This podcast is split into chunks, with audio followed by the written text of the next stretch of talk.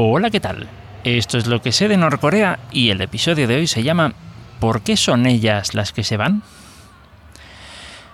Eh, bueno, hace unas semanas escuché un episodio de, del podcast de NK News, ¿vale? Y me aclaró alguna cosa que no tenía muy clara. Vamos a ver.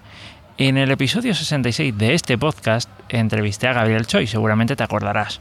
Y la verdad es que me quedé muy inquieto, intrigado por el hecho de mm, mm, ver que eran las mujeres las que huían principalmente del país, ¿no?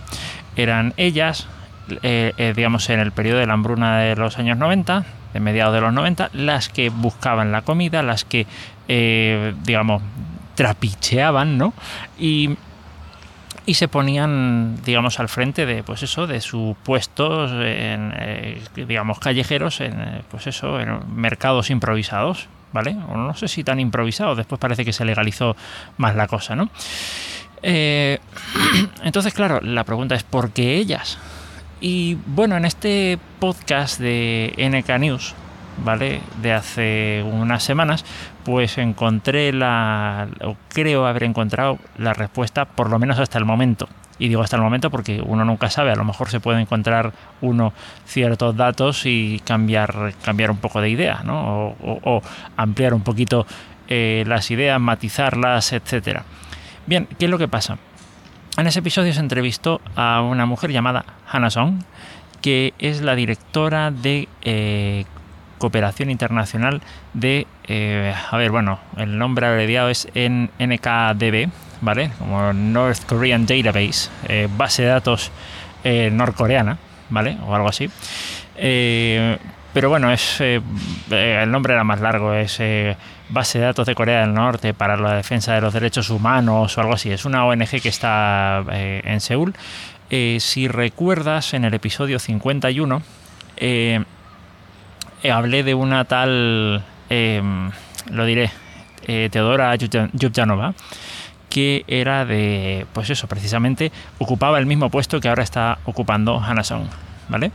Eh, ella, esta Hanason, pues estuvo hablando sobre la, realidad que tiene la mujer en Corea del Norte y por qué la tiene.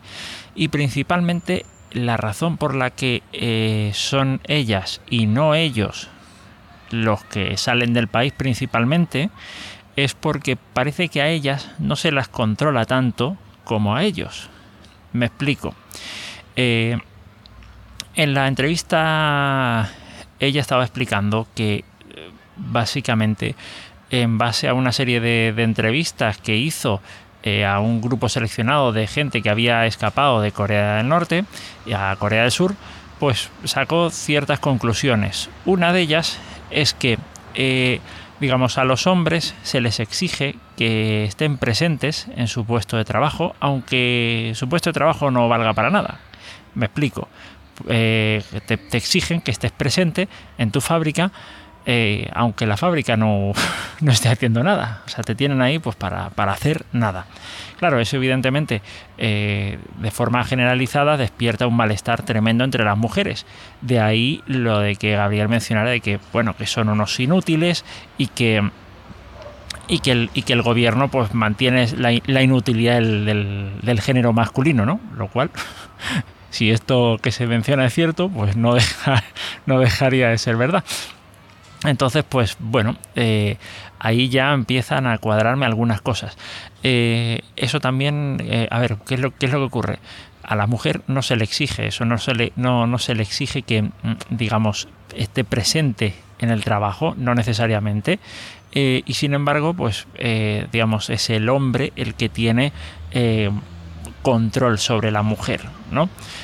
como para decir pues qué hace o qué no hace.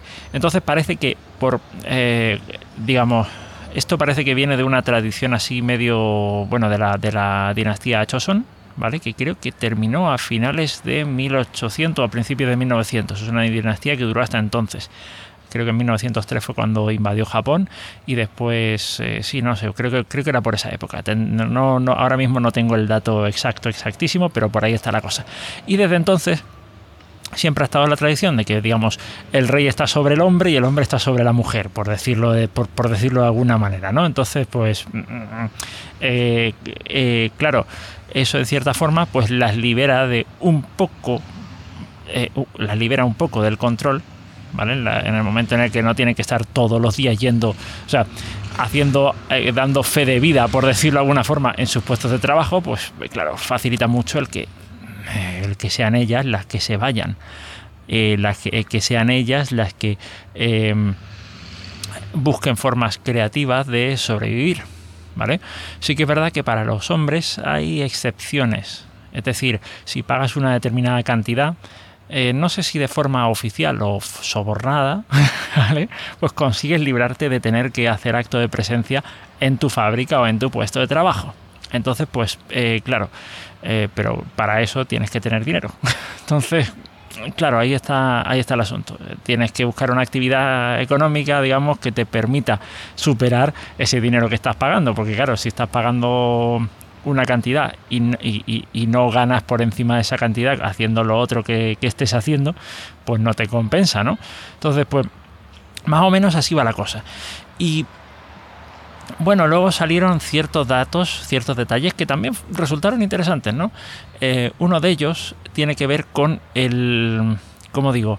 Eh, el que si aún existe eh, la práctica de tener a una casamentera que, que, te gestione todo el tema de las uniones matrimoniales o ya se producen, digamos, enamoramientos y eh, y, uniones más o menos libres como las que suelen ocurrir por estos lares, ¿no?